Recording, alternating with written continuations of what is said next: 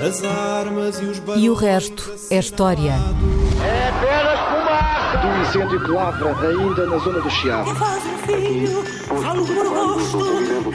Ai, milho vermelho, prova do cor, fogo da amor. Quer transformar este país numa ditadura. Não, não. Com João Miguel Tavares e Rui Ramos. Olá, sejam bem-vindos ao episódio número 173 de E o Resto é História, com Rui Ramos e João Miguel Tavares, que de múmias não têm nada. Ainda não. Ainda não, mas que pelas múmias hoje vão dar tudo. Porque temos mais um centenário para celebrar.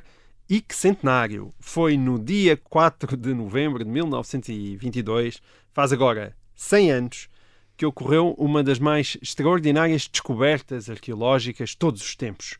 O túmulo de Tutankhamon, faraó egípcio que reinou durante cerca de uma década, uh, no século XIV a.C., e que morreu com apenas 19 anos. Tutankhamon teria sido apenas uma insignificante nota de rodapé na longa linhagem dos grandes faraós do Egito, não fosse precisamente a descoberta do seu túmulo pelo arqueólogo britânico Howard Carter em 1922 e dos imensos tesouros que ele guardava, o mais famoso dos quais é certamente a sua magnífica máscara mortuária, hoje uma das mais conhecidas obras de arte do mundo, reproduzida em tudo o que é lado.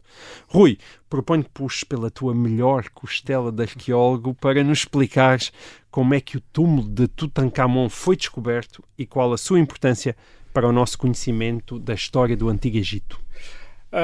Pois, o que aconteceu no dia o que aconteceu no dia 4 de novembro de 1922 não foi, aliás, a descoberta do túmulo, foi a descoberta da escadaria Exato. que levava à entrada de qualquer coisa que se, enfim, que se descobriu que eram as câmaras subterrâneas Sim. que formavam o complexo do túmulo do rei Tutankhamon. No dia 4 a descoberta não foi muito impressionante, aquilo aliás demorou foi ainda, ainda dizer, demorou bastante tempo. Não, foi mas impressionante, mas ainda a demorou muito- dimensão da descoberta, isto é, o, a, a entrada, na, por exemplo, na câmara onde estava o sarcófago do rei, é, é, é demorou- posterior, ainda, ainda demora, Ainda demorou ainda demora bastante bastante, eh, ainda, ainda demorou bastante tempo. Ah, a importância é esta.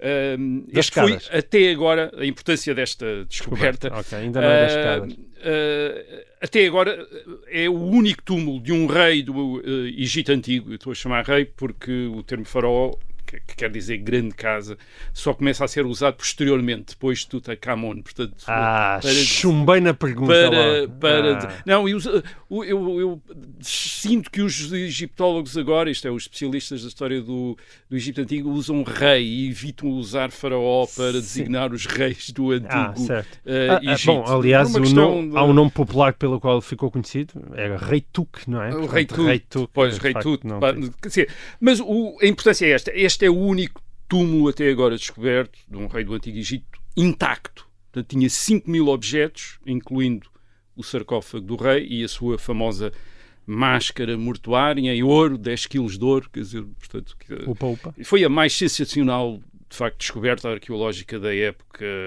contemporânea. Se quisermos começar a contar como, eh, como é que se chegou até às escadas, isto é até ao princípio das escadas, podemos começar em vários lados, mas podemos começar na Alemanha Hum. em 1901. Um lord inglês, Lord Carnarvon, eh, agora também famoso pelo seu eh, palácio ter sido usado para a série de televisão Downton Abbey, Ah, até filmado na casa do Lord Carnarvon. Do grande responsável pela É. descoberta. Ele está a experimentar um carro, em 1901 na Alemanha, está a experimentar um carro a grande velocidade e tem um acidente grave. E os médicos reco- recomendam-lhe que ele recupere num clima quente. Ok. Eh, e um clima quente naquela altura, eh, Alemanha, Inglaterra, princípio do século XX, remetia para o Egito. O Egito, Certo. que era uma, uma monarquia, mas que estava sob tutela britânica. O Cairo é um, eh, tem imensos turistas britânicos e tem até uma, uma vida social britânica e, portanto, Lord Carnarvon vai para o eh, Cairo. Uh, no Cairo pensa em fazer alguma coisa, o que é que vai fazer? E uh, resolve dedicar-se à egiptologia. Um, uh, não é por acaso a curiosidade pelo Egito dos uh, reis antigos, dos faraós, era mesmo muito antiga. Hum. Era mesmo, e quando eu digo mesmo muito antiga, era mesmo muito antiga. Se nós pensarmos que os gregos do tempo dos filósofos Platão e Aristóteles do século IV a.C. já tinham essa curiosidade pelo Egito Antigo. E porquê? Uh, porque o Egito já era antigo há 2300 anos, quando estes uh, filósofos gregos uh, se referem e, e, e, aludem ao Egito. Filósofos e escritores gregos referem e aludem ao Egito. Reparem, no tempo, no tempo do filósofo Platão, já Tutankhamon estava sepultado há mil anos. Certo, é impressionante. Facto, é, uh, aliás, no, e no tempo de Tutankhamon, já a grande pirâmide do Planalto de Gizé, aquela, a maior de todas as pirâmides, tinha mais de mil anos no tempo de Tutankhamon. Pois. Portanto, isto dá a ideia. Foi um tempo longuíssimo. Da, da, da enorme, da, da, da, profundidade temporal do Egito uh, e, uh, e, claro, da maneira como, é, como essa antiguidade. Depois a enorme dimensão dos monumentos que deixou. Quer dizer, falei aqui da Grande Pirâmide. Essa Grande Pirâmide de, de Gizé, até ao século XIV, foi o, o mais, pelo menos dos conhecidos, foi o mais alto, a mais alta construção em pedra uh, da humanidade. Isto é, durante, até ao século XIV depois de Cristo. Portanto, durante milénios foi a, a mais, a, a maior. E, e é um e quando se olha. Lá, agora fica curioso o que é que aconteceu. O que é que foi construído no, no século XIV? É, é construído uma catedral em Inglaterra, a Catedral de Lincoln, ah, okay. que parece que Muito tinha o, lá, o, o, pináculo. O pináculo um bocadinho mais alto okay. do que os 146 metros de altura certo, da, okay. da, da, da, Grande Pirâmide.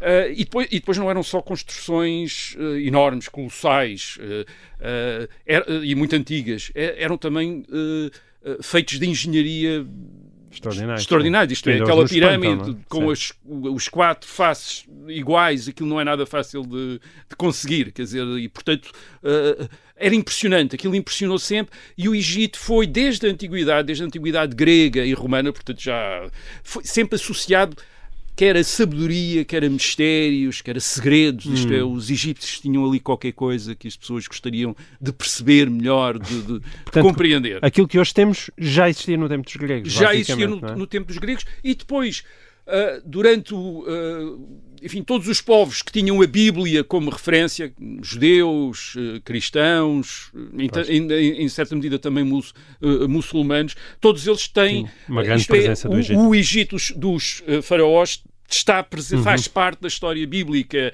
É onde o povo eleito esteve em cativeiro, uhum. de onde saiu guiado pelo profeta Moisés. Portanto, o, o, o Egito faz parte do imaginário destas, destas religiões, uh, judaísmo, cristianismo, islão, faz parte destas, uh, os faraós, uh, o cativeiro no Egito, quer dizer, conhece essa história. No século XIX há um interesse redobrado pelo Egito Antigo. Por exemplo, quando Napoleão Uh, invade o Egito à frente do exército francês em 1798. Enfim, ele invadiu muita coisa, incluindo também uhum. o Egito. Mas quando invadiu o Egito, ele levou uma grande equipa, 167 sábios e eruditos, para estudar as, as antiguidades egípcias e também a, fauna e a flora, e mas, mas as Sim. antiguidades também, isto é, as pirâmides, os obeliscos, as estátuas, enfim, todos os monumentos que existiam no Egito Antigo. E uma de, dessa expedição de sábios, uh, conduzida por uh, Napoleão em 1798, uma das coisas que resultou foi a descoberta da pedra de Rosetta, uhum. uh, que tem que enfim, é uma pedra que está hoje no Museu Britânico e tem uh, três versões de um decreto uh, do rei Ptolomeu V de 196 uh, Cristo, já, portanto já muito depois dos faraós do antigo Egito.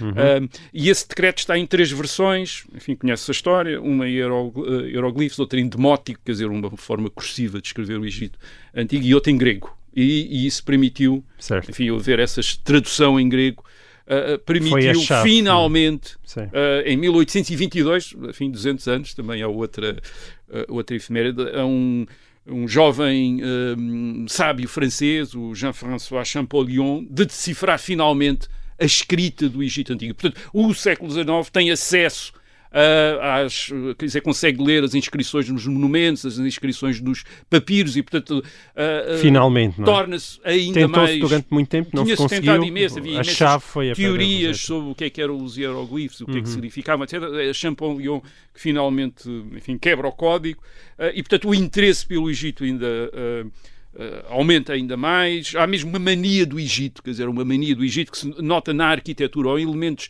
arquitetónicos a imitar uh, a arquitetura egípcia, os obeliscos, por exemplo, nós temos um obelisco ali na, Na nos Praça restauradores, dos na Praça dos Restauradores, é um obelisco, portanto há muitos obeliscos, uh, enfim, o Napoleão tinha levado um obelisco lá do, mas, mas aqui imita-se, quer dizer, começa-se a imitar a arquitetura egípcia, que depois é introduzida até numa forma de arquitetura neoclássica com elementos egípcios, esfinges uh, e, deuses egípcios lá, lá metidos, quer dizer, e portanto é- é- há uma é um fascínio que se percebe, quer dizer, por tudo aquilo que disse, é uma antiga, a mais antiga civilização sobre a qual temos mais informação escrita, é a, a civilização egi- e- egípcia, e depois também uma civilização, que, sobretudo quando se começa a ler a sua literatura no século, enfim, os seus documentos no século XIX, eh, revela eh, esta obsessão com a morte e com a vida de além-túmulo. Eh, E isto numa época no Ocidente, na Europa,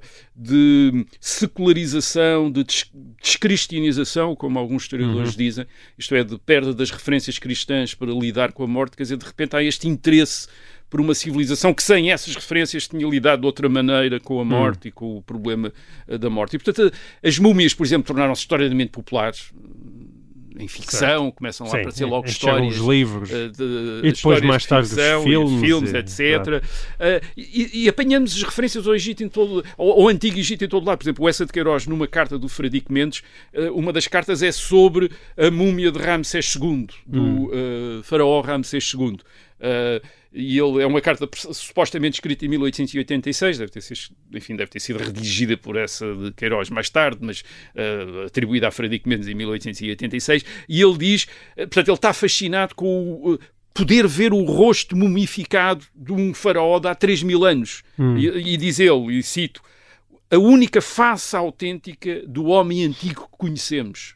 Isto é, de repente tem aquela sensação de estar a ver a cara de um faraó de há Sim. 3 mil anos. Está ali e poder imaginar como é que ele era, enfim, as suas feições, o nariz, etc, etc. Quer dizer, portanto, há essa a, a impressão do Egito, quer dizer, de- do, do Egito antigo.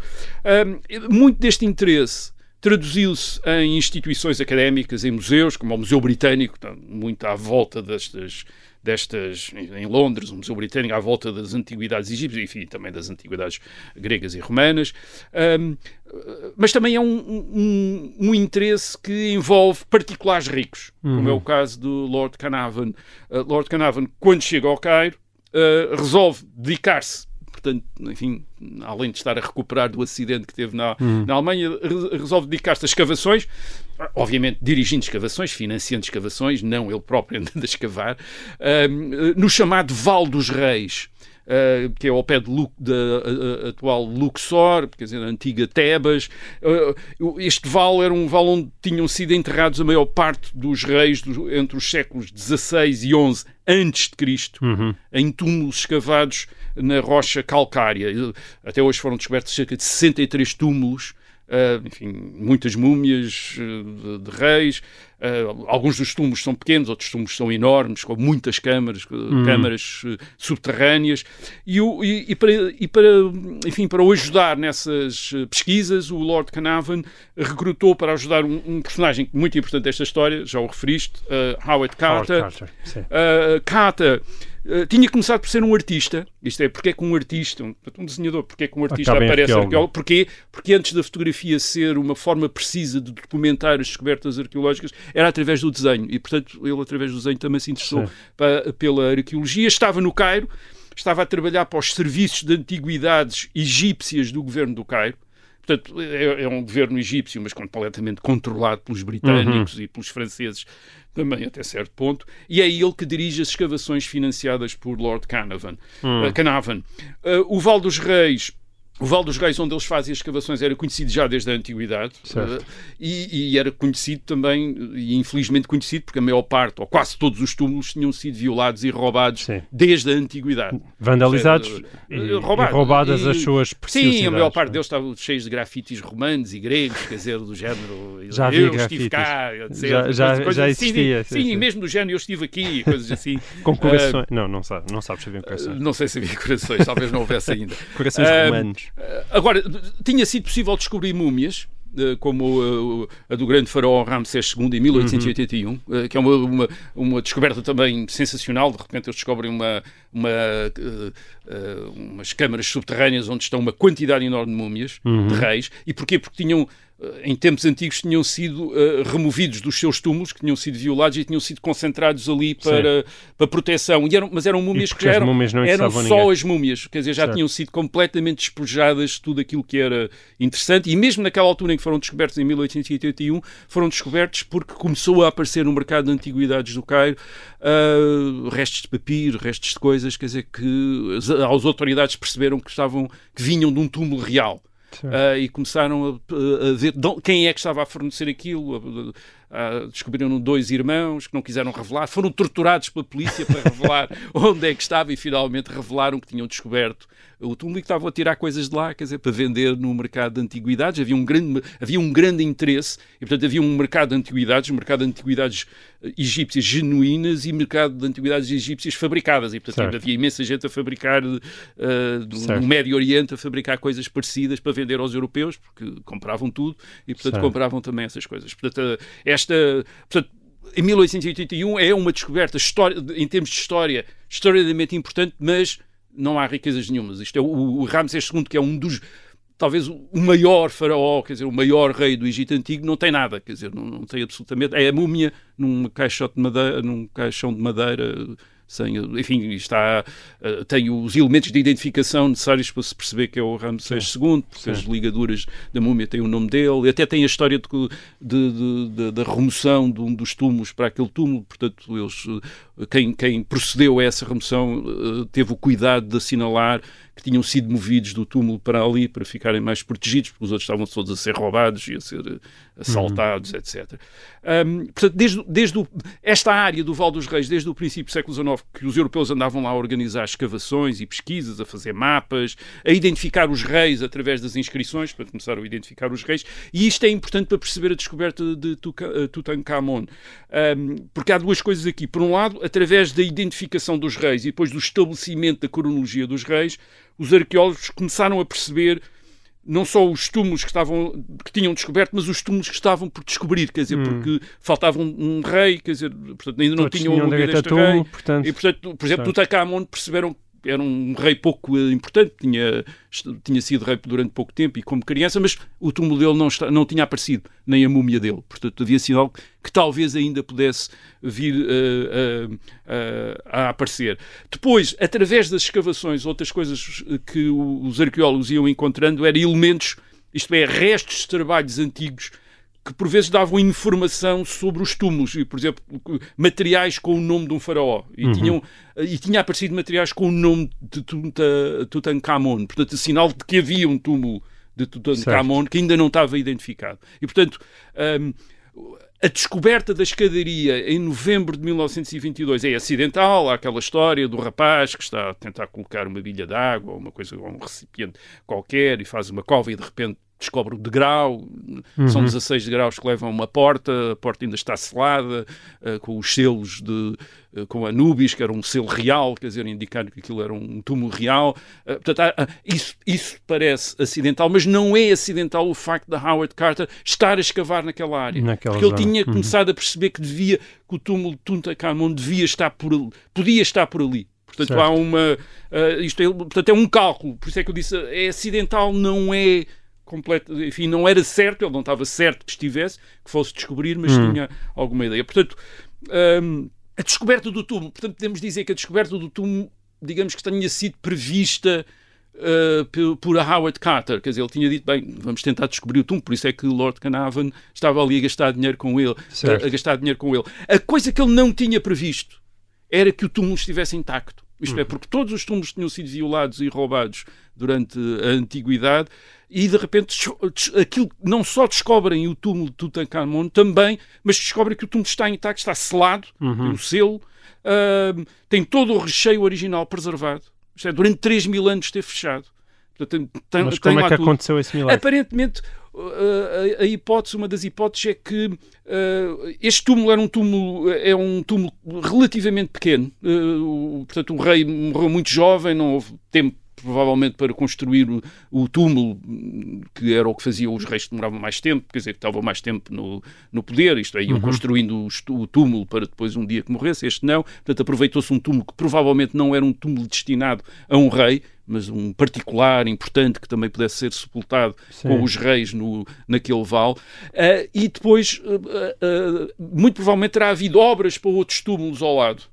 E por cima do túmulo Tutankhamon terão sido construídas, aparentemente, o, o, cabanas para os trabalhadores, quer dizer, para os Sim. trabalhadores do outro túmulo. E, portanto, na prática, o túmulo ficou soterrado e perdeu-se a sua uh, localização. Isto é, uhum. portanto, desde, desde há milhares de anos que não se sabia certo. a localização do, do túmulo. Portanto, a descoberta é uma enorme uh, sensação e é uma sensação que depois vai ser ampliada de uh, três maneiras. Se calhar deixamos as três maneiras para a parte 2 deste programa. Estamos em pleno Egito. Há múmias e reis e, e reis. grandes preciosidades. E grandes preciosidades. Estavas a, a falar em três sensações Sim, é novas que tornou, que isto é, a, a, ideia é esta que a descoberta em si é, é, é, é imensamente importante historicamente, enfim, pelas riquezas que tinha, pela informação que veio dar, uh, mas depois torna-se ainda mais interessa ainda mais gente e há três maneiras pelas quais interessa. A primeira tem a ver com a imprensa sensacionalista da década de 20. O Twitter não. Uh, não há Twitter, mas há jornais, jornais que vendem centenas de milhares de exemplares. Isto é, uh -huh. uma imprensa que no mundo certo. ocidental, na Europa, vende imenso. Aliás, o Lord Carnarvon tinha feito um acordo com o jornal o, Times de Londres para ter o exclusivo da cobertura hum. da, da, da escavação. Portanto, já havia, já havia, uma concorrência entre, entre a imprensa para ter acesso. E o que é que acontece? O que acontece é que uh, um dos selos do túmulo, quando, é, quando um dos selos do túmulo continha uma maldição para aqueles que o quebrassem. Ah tinha uma maldição. Verdadeira mesmo. E o que é que acontece? acontece a inscrição, quer dizer. A inscrição tem certo. uma maldição, isto é, quem, quem quebrar este túmulo, enfim, uma série de pragas, coisas mais que lhe vão acontecer. E chegaram. E o que aconteceu foi que Lord Carnarvon, que tinha sido o financiador, isto é, não é o, não andou lá a escavar, mas tinha sido o financiador e que tinha possibilitado, portanto, a, a, a, escavação e a descoberta do, do, do, do Tutankhamon, uh, Lord Carnarvon morre poucos meses depois, de uma hum. septicémia, quer dizer, uma... e o que pôs toda a imprensa mundial, enfim, da Europa, dos Estados Unidos e do resto, em 1923, a falar da maldição dos faraós. Okay. É, aqui está a prova da maldição dos faraós, o, uhum. o homem, o indivíduo que tinha financiado a descoberta do túmulo uh, e, portanto, a violação do túmulo uh, uh, morreu. morreu. Um, portanto, isto alimentou a ficção que já existia à volta de múmias e de coisas assim, ainda alimentou a ficção, quer dizer, o, o regresso das múmias, a vingança das múmias, etc. Portanto, cinema, novelas e por, e por aí fora. Portanto, há, há este elemento, quer dizer, houve este elemento, quer dizer, de, que deu uma, um interesse ainda maior, que é o caso. Um, a, a, segunda razão tem a ver com o, uh, o próprio uh, Tutankhamon. Ele tinha sido um rei muito secundário, tinha morrido com 19 anos, mas era filho de um faraó, de um rei muito importante, Akhenaten. Akhenaten é, é, um rei que, te, enfim, pela informação disponível já na altura, tinha percebido que tinha tentado mudar a religião do Egito Antigo. Hum.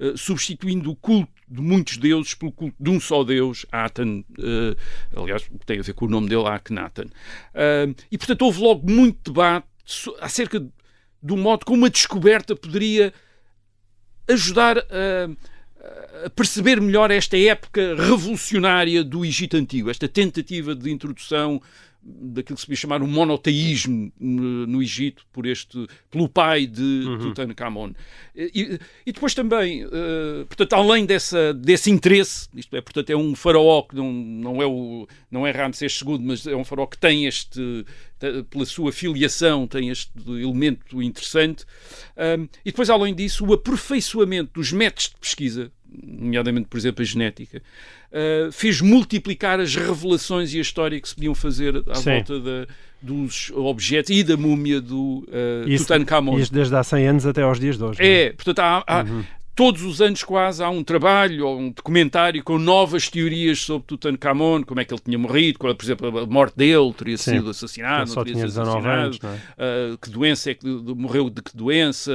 Ah, Até porque o enfim, esqueleto tinha. Sim, o, o esqueleto tinha uma Terminado fratura assim, na base do sim. crânio. Agora, hoje em dia, a teoria que se defende é que é da mumificação, do processo de mumificação. Na altura pensou-se, bem, houve uma deu uma pancada, pancada, ou uma sim. coisa qualquer assim. Pelo contrário, agora acha-se que uma ferida que ele tem numa, Num pé, numa perna certo. poderá ter sido a causa. Mas, entretanto, através desses estudos genéticos, por exemplo, se- descobriu-se a múmia da Akhenaten. Quer dizer, isto é, de- enfim, é, é espantoso como de repente os métodos hoje permitem eh, eh, perceber e ver. E, e tudo isso, obviamente, ajuda ao interesse constante. Portanto, é uma história que está sempre a ser contada, novos detalhes, novas revelações, e portanto é um, é um nunca mais acabar. De, eh, e depois há uma terceira razão para, para o impacto deste, destes, eh, desta, desta descoberta.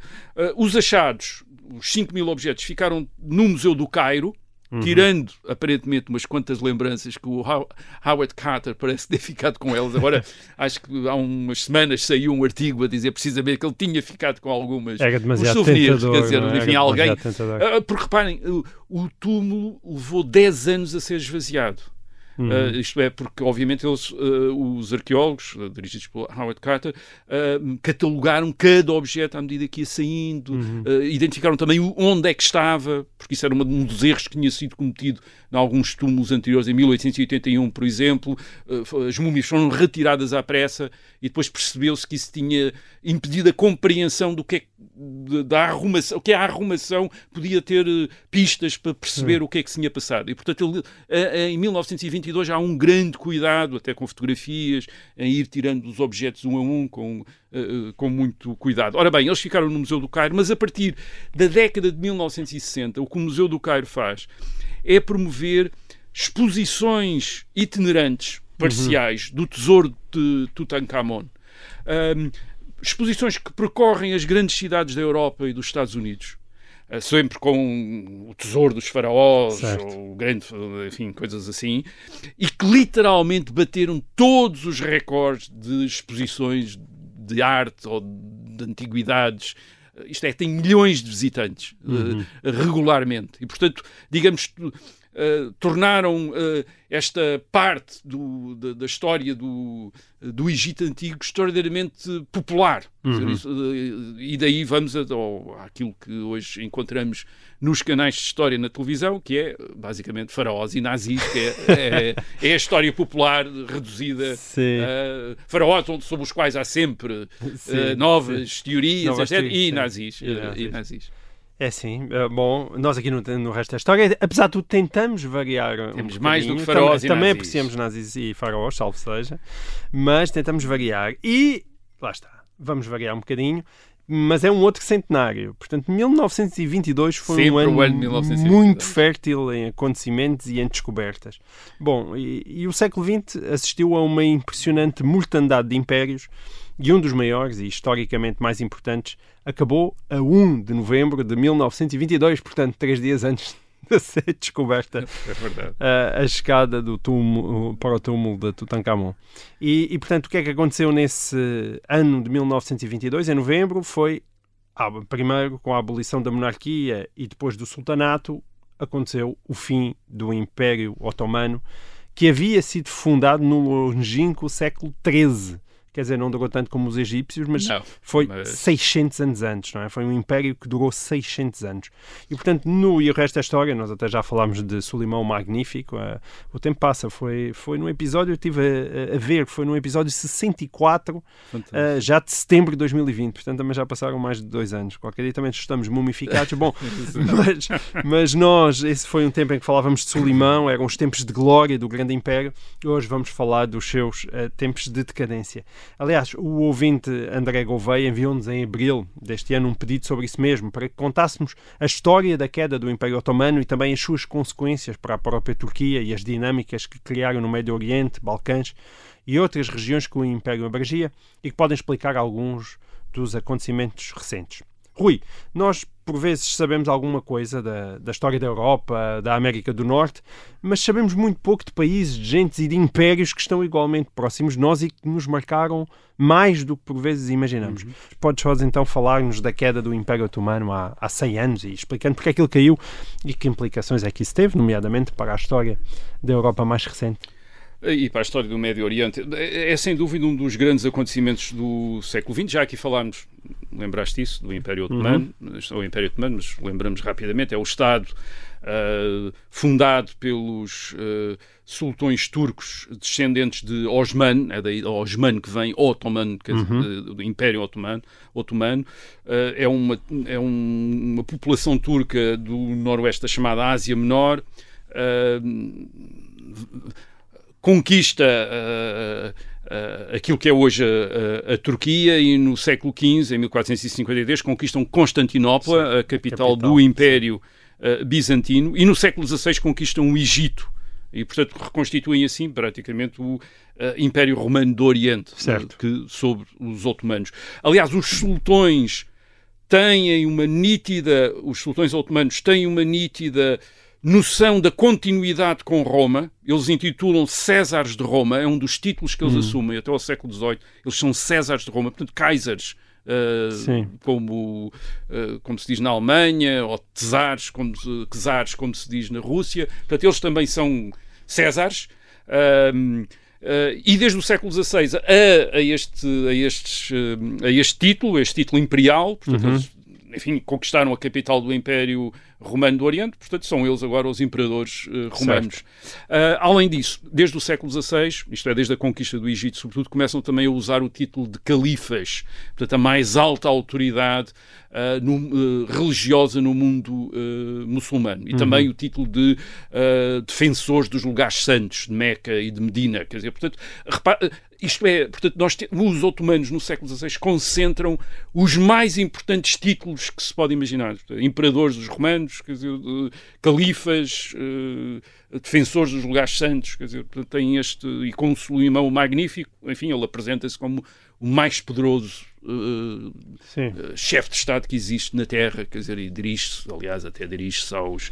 Vimos isso aqui quando falámos dele, dirige-se aos reis da Europa como se fossem, enfim, pequenos certo. chefes tribais, a quem ele se digna, quer dizer, olhar para eles, assim, sem lhes dar muita importância. Ele Mas a, a, grandeza do Império justificava isso? E a grandeza do Império justificava é o maior poder na Europa e no Mediterrâneo. Uh, eles nos séculos, os otomanos no século XVI e XVII conquistam a maior parte da Europa Central chegam a Viena, chegam às portas de Viena, isto é, se tivessem conquistado Viena teriam entrado na Europa, enfim, na Europa Ocidental, teriam começado a entrar na Europa Ocidental. Isto quer dizer que a atual Ucrânia, a Roménia, a Bulgária, a Hungria, a Sérvia, a Grécia faziam parte do Império Otomano, Uhum. Uh, ou, totalmente ou parcialmente, no caso da, da, da, Ucrânia. Também fazia parte todo o Médio Oriente, isto é, portanto, o, o, que é hoje a Síria, o Iraque, a Palestina, o Egito, o Norte da África, tudo isso certo. era parte do uh, Império Otomano. Não havia nada parecido na Europa para concorrer com esta imensidão daquilo que no Mediterrâneo era conhecido como o Grande Senhor, era o nome que era dado ao ao sultão, mesmo em fontes cristãs falava-se do o grande senhor, uhum. dizer, ele era o grande senhor. Dizer, o, uh, agora, como todos os impérios, isto é um império uh, multirreligioso e multinacional, mas a classe dominante é de muçulmanos, muçulmanos sunitas, Uh, e essa dimensão religiosa, a dimensão religiosa do, do Islão sunita, é acentuada a partir do século XVI isto é, não está muito marcado no século XV, mas a partir do século XVI começa-se a tornar uh, mais notória, a definir mais o Império Otomano, a partir do momento em que o Império Otomano passa a incluir o Egito, a Mesopotâmia, a Península Arábica e passa a ter uma maioria muçulmana. Uhum. E, sobretudo, também a partir do momento em que começa a entrar em conflito com a Pérsia xiita. E, portanto, os sultões de Constantinopla. Uh, uh, precisam de reforçar as suas credenciais islâmicas para com, competir com o Irão, com a Pérsia, uh, que se torna uma rival hum. de, no, numa, na Ásia. Portanto, digamos, o, o, o Suleimão, por exemplo, no século XVI, tem uh, conflitos na Europa, mas também tem conflitos no Oriente com os com iranianos os e com os persas. E, portanto, e, e, com os persas precisa de salientar a sua dimensão uh, islâmica, isto é, de, desta esta dimensão muçulmana. E isto faz com que todas as outras comunidades religiosas, isto é, cristãos, judeus, eh, etc., estão numa posição de inferioridade legal, portanto, não estão sujeitos a impostos que os muçulmanos não pagam, etc. E, estão, e, e frequentemente são sujeitos a perseguições. Hum. Portanto, isto não é, digamos, é um império multinacional e multirreligioso, mas não é uma harmonia, enfim, com toda a gente a dar-se bem entre si. Mas, mas sim, mas convivem, hum. uh, coexistem, mas em posições de hierarquias sim. diferenciadas. Isto é, hum. com o, o Islão, com uh, os uh, muçulmanos sunitas no topo e os outros, e os outros em, em baixo. Este também é um, é um império, também é um grande império de escravos.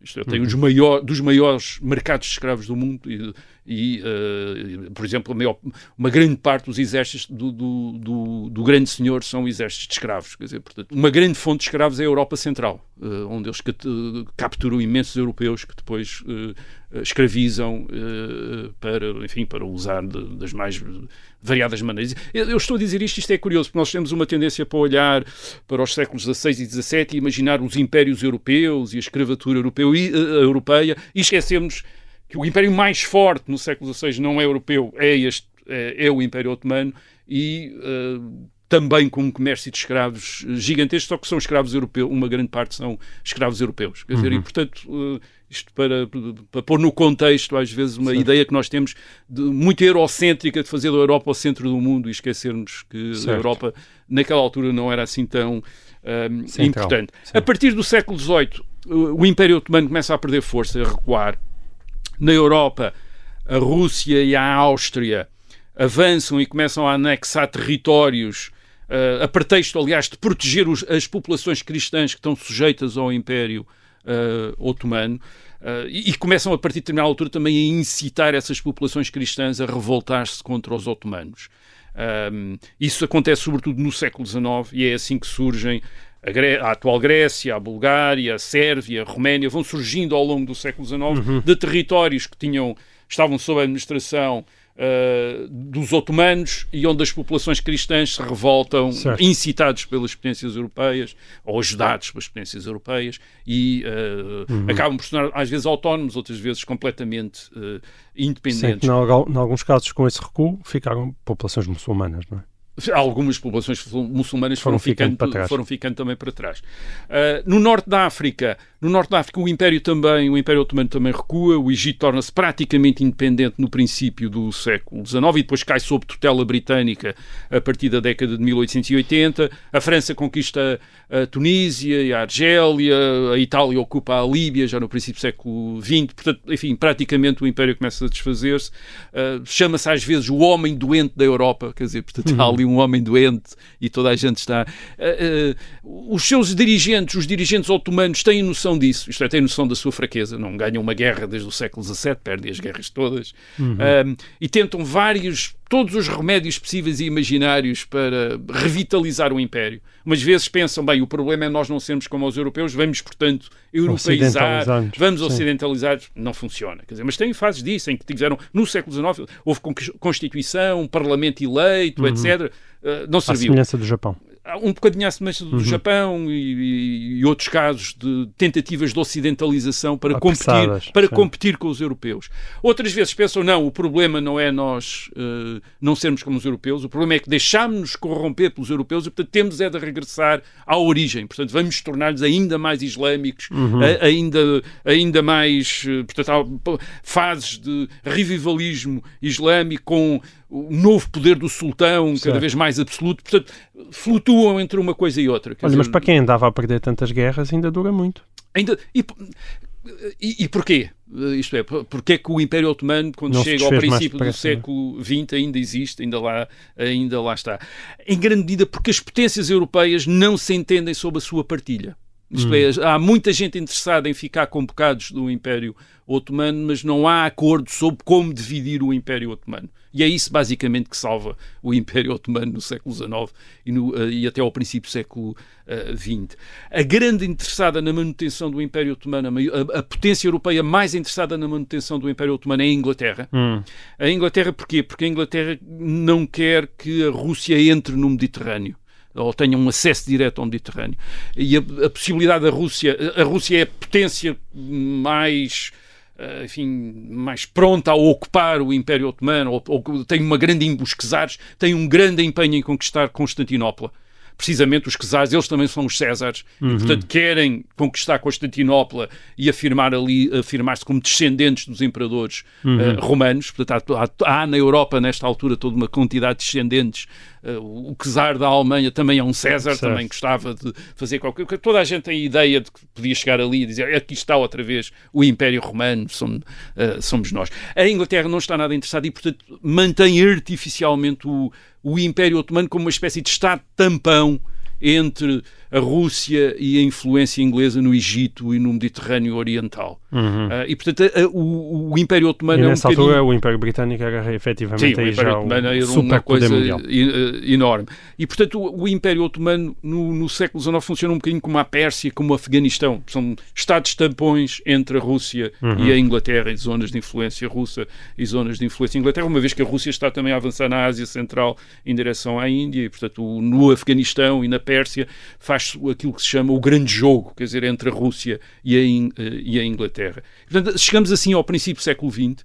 Em 1908 há, uma, há uma, mais uma revolta de jovens militares, os chamados jovens turcos, que querem reformar o Império, outra vez o Império Otomano, hum. uh, alinhá-lo com a Alemanha e com a Áustria. E este o alinhamento com a Alemanha e a Áustria é que é interessante. Um, é interessante porque até aí o Império Otomano, enfim, tinha estado de alguma maneira encostado à, à Inglaterra. E aqui eh, o alinhamento com a Alemanha e a Áustria vem da, por um lado, da, da ameaça da Rússia e dos Estados eslavos protegidos pela Rússia, por exemplo, nos Balcãs, que tinham nas guerras de 1912 1913 expulsam os otomanos dos Balcãs, estes Estados, eh, a Grécia e os outros Estados eslavos. Uhum. Portanto, uh, os otomanos têm um interesse em estar com a Alemanha e com a Rússia, como com a Alemanha e com a Áustria como rivais da Rússia, portanto alinham. Uh, e, e, e, por outro lado há o poder económico da Alemanha, quer dizer, pode emprestar, pode fazer investimentos e portanto também há uma ligação. Uhum. E há uma um prestígio da Alemanha, até mesmo no certo. Japão, nesta época há todo um fascínio com a Alemanha. Hum. A Alemanha tinha se industrializado rapidamente, tinha adquirido uma grande potência militar uh, e uma influência mundial muito depressa e, portanto, começou a ser olhada como o que é que nós devemos fazer para ser é, iguais aos alemães que é que e, portanto, vamos fazer. Chegou a Primeira Guerra e, portanto, Mundial. Na Primeira Guerra Mundial o que, aparece, o que acontece é o Império Otomano aparecer contra a Inglaterra e ao lado uh, ao, ao, lado da Alemanha e, e, e, em grande medida isso é porque a Rússia está agora do lado da Inglaterra, ao hum. contrário do que tinha acontecido no uh, século XIX, uma vez que a, Fran que a Inglaterra está, alinhada, está aliada à França e a França tem uma aliança com a Rússia. Uhum. E... Rui, eu tenho de interromper aqui. Nós ainda temos mais algumas coisas a dizer sobre esta queda do Império Otomano, mas infelizmente tenho que me despedir das pessoas que nos estão a ver em direto em FM. Uh, para esses, até para a semana. Os outros podem continuar a ouvir o resto da história em podcast. O Império Otomano entra na, uh, na Primeira Guerra Mundial alinhado com uh, a Alemanha e a Áustria uhum. contra a Rússia e, e, contra a Inglaterra e contra a França. Corre mal, mas não Aposta no corre, não corre inicialmente tão mal como se poderia esperar. Certo. A Inglaterra e a França julgam que, é, que será muito fácil derrubar o Império Otomano. Uhum. É, julgam que é o elo fraco dos três impérios centrais, Alemanha, Áustria e Império Otomano. Portanto, julgam bem, este aqui é o mais fraquinho de todos. Certo. Portanto, vamos destruir este primeiro. E é isso que fazem em 1915, tentam um desembarque Uh, em Galípoli, quer dizer, Famoso, de, de, de, famosa batalha. Perto de Constantinopla, quase 400 mil homens, portanto o objetivo é conquistar Constantinopla e fazer o Império Otomano cair. E os otomanos conseguem resistir. Sim. Isto é, isso é um. E quase acabavam com a carreira do Sr. Winston Churchill. Winston Churchill, é? exato, que é, o, é, um dos, é um dos homens que tem a ideia desta campanha. Isto é, de em vez de, enfim, não, não conseguimos avançar na frente ocidental contra a Alemanha, vamos avançar no Mediterrâneo através uhum. do Império Otomano, entramos por ali, portanto, Uh, juntamos aos russos até, é uma aliança, enfim, podemos juntar-nos aos russos e entrar, uh, entrar no resto. Ora bem, não resulta. Uh, e, e, e, e, o que é que isto faz? Isto faz com que os britânicos passem uma nova, os aliados franceses e britânicos passem uma nova estratégia, que é a de incitar também a sublevação dos povos submetidos ao, aos otomanos no Médio Oriente e no Cáucaso. Uhum. Isto é, especialmente árabes, uh, arménios, uh, judeus, isto é, incitá-los a revoltarem-se contra os otomanos. Uh, bem, a história é conhecida, é a história do Lawrence da Arábia, do filme, Uhum. do. um, uh, uh, Resulta, Resulta resulta internas, em não é? 1917 os ingleses capturam Bagdá, Damasco, Jerusalém, quer dizer, com, ah, com base nestas revoltas dos arménios e de E da- árabes contra complexas o, Uh, alianças, com- é? Sim, muito, aliás, uh, com consequências uh, que vêm até hoje, isto é, de complicações que se arranjaram então uh, uh, até hoje. O, o, o, o- governo otomano reage brutalmente, isto é, reage com massacres, por exemplo, há o grande massacre das populações cristãs uh, arménias e também uh, gregos, uh, que são vistos como traidores e como suspeitos, como potencialmente aliados aos, aos inimigos do Império e, portanto, são, começam a ser deportados e depois massacrados. Mas acaba em derrota. Em novembro de 1918, os ingleses e os franceses conseguem finalmente ocupar Constantinopla. E o que é que acontece? O, o- processo entre, uh, uh, o processo entre 1918, fim da Primeira Guerra Mundial, e 1922, portanto, durante estes quatro anos, é um, é um processo complicado. Pelo seguinte, estes nacionalismos que os aliados ahm, acenderam entre as populações submetidas aos impérios aos otomanos, como árabes, como arménios e por aí fora, este nacionalismo acaba também por contaminar os próprios turcos, quer dizer, a população turca, que era uma das, eh, digamos que a população eh, que estava mais próxima do poder, do poder otomano, uma vez que os otomanos eh, eh, os seus líderes vêm ou têm as suas origens nesta população de língua, eh, de língua turca. E aparece um, no- um nacionalismo turco.